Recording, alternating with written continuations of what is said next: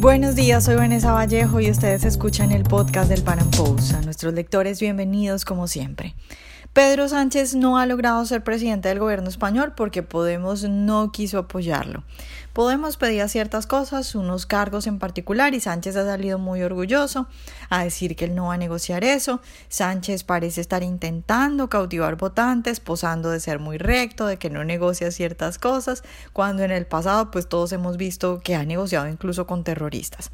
Pero ¿qué hay detrás de todo esto? ¿Por qué Podemos y por qué Sánchez no pactan y prefieren arriesgarse a ir a elecciones? En el podcast de hoy vamos a hablar de estos asuntos, también del papel que está jugando Vox y de la oportunidad que tienen ahora que están en el Parlamento. Nuestro entrevistado de hoy es Jorge García Martínez, máster en Economía de la Escuela Austriaca por la Universidad Rey Juan Carlos de España. Jorge, buenos días y muchas gracias por estar hoy con nosotros.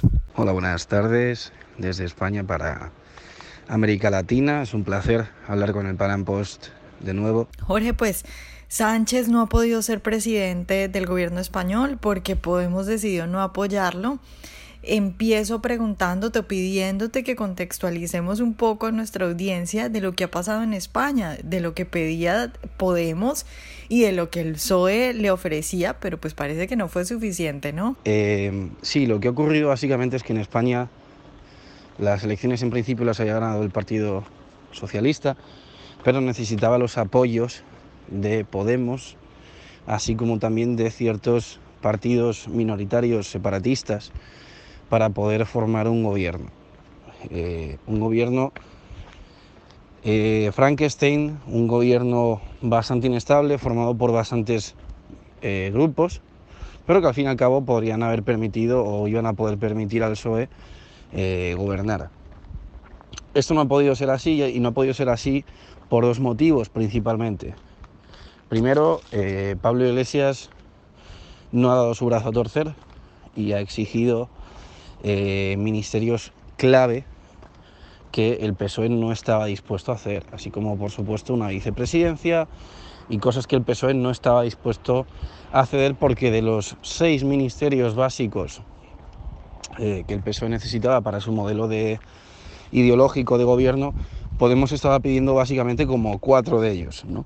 Entonces eh, han pedido muy por encima de la representación que han conseguido en las urnas y el PSOE no, no iba a ceder ante eso. ¿no? Entonces eso por un lado. Y por otro lado las contraofertas que ha hecho el PSOE a, Podemos no han hecho sino agravar la situación.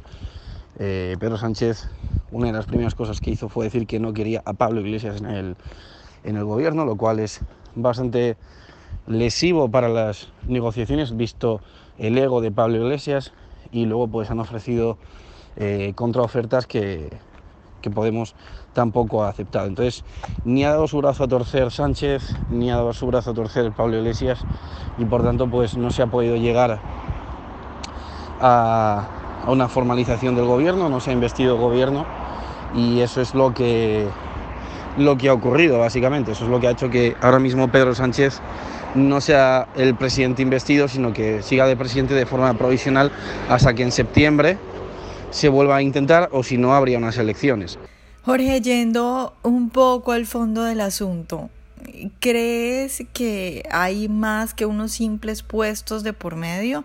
¿Es tal vez esta una estrategia más bien de Sánchez para destruir a Podemos en unas nuevas elecciones? ¿Tú, tú qué crees respecto a lo que hay, digamos, de fondo? Yo creo que sí que hay una estrategia clara para, para acabar con Podemos por parte de Pedro Sánchez.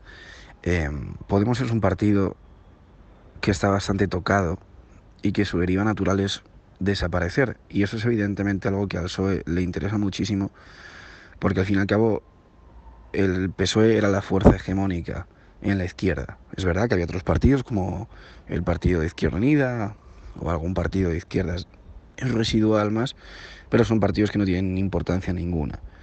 Entonces, eh, Podemos cuando apareció en el 15M, apareció con muchísima fuerza también porque supo aprovechar eh, puesto el hartazgo del 15M que luego derivó en una mayoría absoluta de, Mariano Rajoy, que el PP desperdició vil y lamentablemente. Y en ese sentido, bueno, pues es un partido que, empezó muy fuerte, pero que luego, por culpa, por culpa exclusivamente de Pablo Iglesias, se ha ido a pique. Y se ha ido a pique primero porque es un ególatra que se ha peleado con todo el mundo, eh, incluso con su mejor amigo, que era Íñigo Errejón. Ha purgado a muchísima gente del partido. Es un mal estratega, es un, es un estratega pésimo, es un, es, un, pues, es un señor que, para empezar, no, nunca pensó que iba a llegar tan alto porque de haberlo pensado, de haberlo sabido, habría retirado vídeos que hay en YouTube circulando en los cuales se le oye decir cosas muy graves que le han perjudicado electoralmente. Aparte de eso, es un estratega pésimo también porque en campaña electoral no se le ocurre otra cosa mejor que hacer que juntar a Errejón, que es alguien bastante listo y que estaba intentando engañar a la gente hablando de que quería una democracia, una socialdemocracia nórdica, con alguien no muy inteligente como Garzón, diciendo que si la gente supiese lo que es el comunismo en verdad que les gustaría. Lo cual, eh, pues, fue una diferencia de opiniones tan, tan grande eh, que la gente evidentemente se asustó porque se olió que había un tongo o que ahí había un, gato encerrado, ¿no? Como quien dice, y perdieron un millón de votos. Y luego ya, eh, para, para, colmar la guinda del... para colmar el pastel, ha sido lo suficientemente poco inteligente como para comprarse ese chalet en, en la Navata, de tal modo que una persona que antes decía que se iba a quedar toda su vida viviendo en Vallecas, ahora vive en Galapagar, en un chalet a todo lujo. Entonces Pablo Iglesias es una estratega, es un estratega pésimo, y por el contrario, Pedro Sánchez es un estratega bastante hábil y bastante inteligente. Eh, Pedro Sánchez no hay que olvidar que le defenestraron de su propio partido, le echaron de su propio partido, volvió, ganó las primarias y habiendo ganado las primarias se hizo presidente sin pasar por elecciones, con una moción de censura. Eh, es un estratega muy hábil. Entonces, Pedro Sánchez sabía perfectamente que Pablo, que Pablo Iglesias iba a exigir eh, para una coalición de gobierno puestos que eran demasiado demasiado ambiciosos y Pedro Sánchez sabía que no iba a dar su brazo a torcer y evidentemente ha aprovechado el peso del contrincante a su favor y lo ha aprovechado para eh, justificar que en efecto lo que está pidiendo Podemos es inasumible y que por ello no puede haber un pacto de gobierno. ¿Y qué va a conseguir con ello? Lo que va a conseguir con ello, si no hay, una, si no hay un acuerdo antes de septiembre, que espero sinceramente que no lo haya, es que en unas nuevas elecciones el PSOE probablemente vuelva a ser la fuerza hegemónica y Podemos probablemente desaparezca o se quede muy, muy, muy residual. Y sinceramente a mí, a nivel personal, creo que es lo mejor que puede pasar. O sea, prefiero una fuerza hegemónica en la izquierda como el PSOE, que dentro de lo que cabe es un partido que ha tenido a gente bastante o relativamente moderada, por lo menos comparados con los que hay ahora, como es pues la quinta de Felipe González, a tener evidentemente una coalición con comunistas. Entonces, eh, sí creo que es un plan claramente de Pedro Sánchez y me parece bien. Jorge, y Podemos, es decir, ¿a, qué juega Podemos? Eh, analizamos lo, el asunto del PSOE y de la estrategia de Sánchez, ahora analicemos un poco a lo que está jugando Podemos, porque también alguien podría decir, bueno, Podemos está muy exigente y es muy riesgoso para ellos ir a unas elecciones. ¿Tú qué piensas al respecto? Pues la verdad es que no lo sé. No creo que tengan una jugada, o al menos no creo que tengan una jugada eh, racional. En todo caso, una jugada emocional y va a acabar en un hundimiento claro. Es decir, eh, Podemos es un partido que está a la deriva, es un partido que cada vez pierde más votos. Si hay unas nuevas elecciones, probablemente el PSOE se lo coma. Y como he dicho antes, todo esto es por culpa del ego de Pablo Iglesias. Entonces, mm, como he dicho, es un estratega pésimo. Y a eso además hay que añadir algo que es casi peor aún, y es que es demasiado emocional, es, es demasiado romántico. Que lo puedo entender, eh, porque yo también he defendido ideas de forma muy emocional, ¿no? Pero entre que es demasiado emocional y es un estratega nefasto, eh, yo creo que Pablo Iglesias lo que intenta o a lo que juega es a intentar llegar al poder a cotas muy altas de poder, negociando, como estamos viendo, de forma lamentable, lo cual va a hacer que en unas nuevas elecciones se lo coman. Entonces, mm, Podemos tarde o temprano desaparecerá. Em, yo creo que Rejón montará un nuevo partido y, la gente que dentro de Podemos seguirá, sinceramente. Y creo que es lo mejor que puede pasar.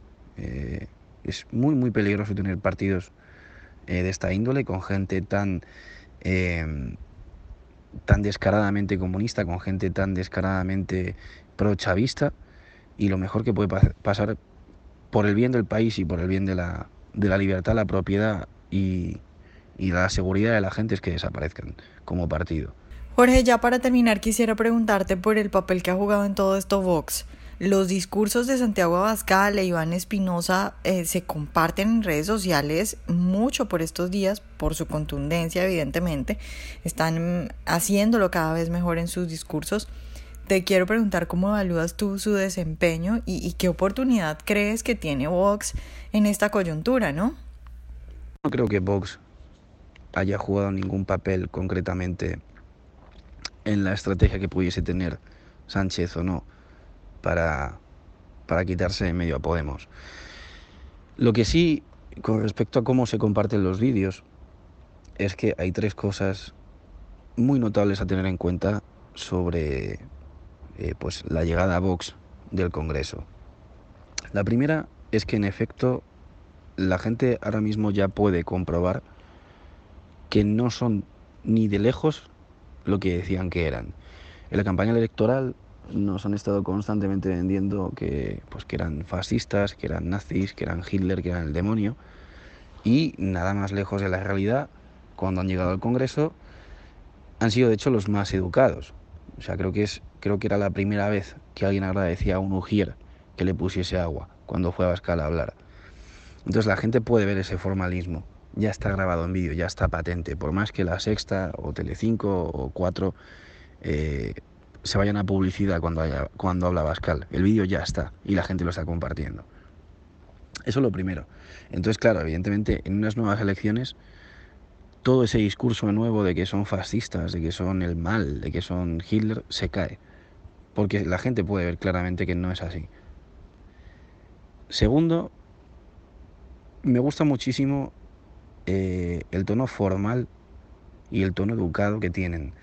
Porque clarísimamente podían haber optado por una estrategia distinta, por una estrategia muy parecida a la que un estratega nefasto como Pablo Iglesias usa constantemente, que es el cabreo continuo. Pablo Iglesias es una persona que está siempre enfadada, con el ceño fruncido, siempre hablando eh, de forma muy vehemente. Y eso es algo que al final cansa a la gente, hastia, y le hace quedar, eh, o sea, le, le enemista le, genera una, propia enemistad con, el público que lo está viendo. Porque es desagradable ver a alguien que está constantemente cabreado, ¿no? Entonces, Vox, pudiendo haber optado por esa opción y estar cabreados con el golpe de Estado y estar cabreados eh, con todos los impuestos y estar cabreados con todo lo que está pasando, han optado, han optado por eh, lo contrario, por una actitud muy educada, muy sobria, eh, muy serena y al mismo tiempo muy directa, muy clara y muy severa. Entonces, eso eh, da una imagen de formalidad y una imagen de conservadorismo en, las formas y en el tono y en el fondo, eh, que creo que es muy positiva para, el partido y para Bascal. O sea, Bascal mm, ha quedado como un gran orador e Iván Espinosa Los Monteros eh, también. De todas formas, esto es algo que no a mí no me sorprende. Es decir, al final cuando eh, se hablaba de Vox hace dos años o por ahí más o menos, la esperanza de la gente era que por lo menos pudiese entrar uno o dos en el Congreso porque se sabía o intuíamos los que apoyamos al partido que iban a tener un despegue enorme desde el momento en el que, en el que entrasen a hablar, precisamente porque iban a hacer cosas como esta, ¿no? Y en efecto, pues así lo están demostrando. Y la tercera cosa que me sorprende muy positivamente de Vox, eh, bueno, no es que me sorprenda, pero hay que, hay que recalcarlo, es que en efecto están diciendo lo mismo que decían en campaña electoral. Esto puede sonar demasiado obvio, pero es una cosa que a día de hoy no se ve. Es decir, estamos hablando de que vivimos en una época en la cual una de las cosas que han dicho de Trump, por ejemplo, en Estados Unidos, es que ha cumplido todo lo que dijo que iba a hacer. Eso debería ser la norma. Sin embargo, sin embargo, no lo es. Y no lo es porque los políticos están acostumbrados a mentir y a decir una cosa en campaña electoral y luego hacer la contraria. Entonces, que Vox se salga de esa norma, que Vox eh, haya dicho lo mismo que en campaña electoral, les da más seguridad aún de cara a los que lo están oyendo, eh, reafirma la confianza de sus votantes y además a los que no les han votado o a los que no han votado a Vox les da una imagen de fortaleza y de seguridad muy grande. Entonces, eh, creo que Vox con esas tres cosas, eh, como he dicho, con el hecho de que son muy formales, de que cumplen sus principios eh, y de que en efecto se ve que no son para nada gente radical, creo que van a ganar muchísimos votos y creo que va a ser bueno, bastante bueno. Ojalá hayan disfrutado nuestra entrevista de hoy. Recuerden seguirnos en nuestro canal de YouTube y en nuestras redes sociales y nos vemos en un próximo Panam Podcast.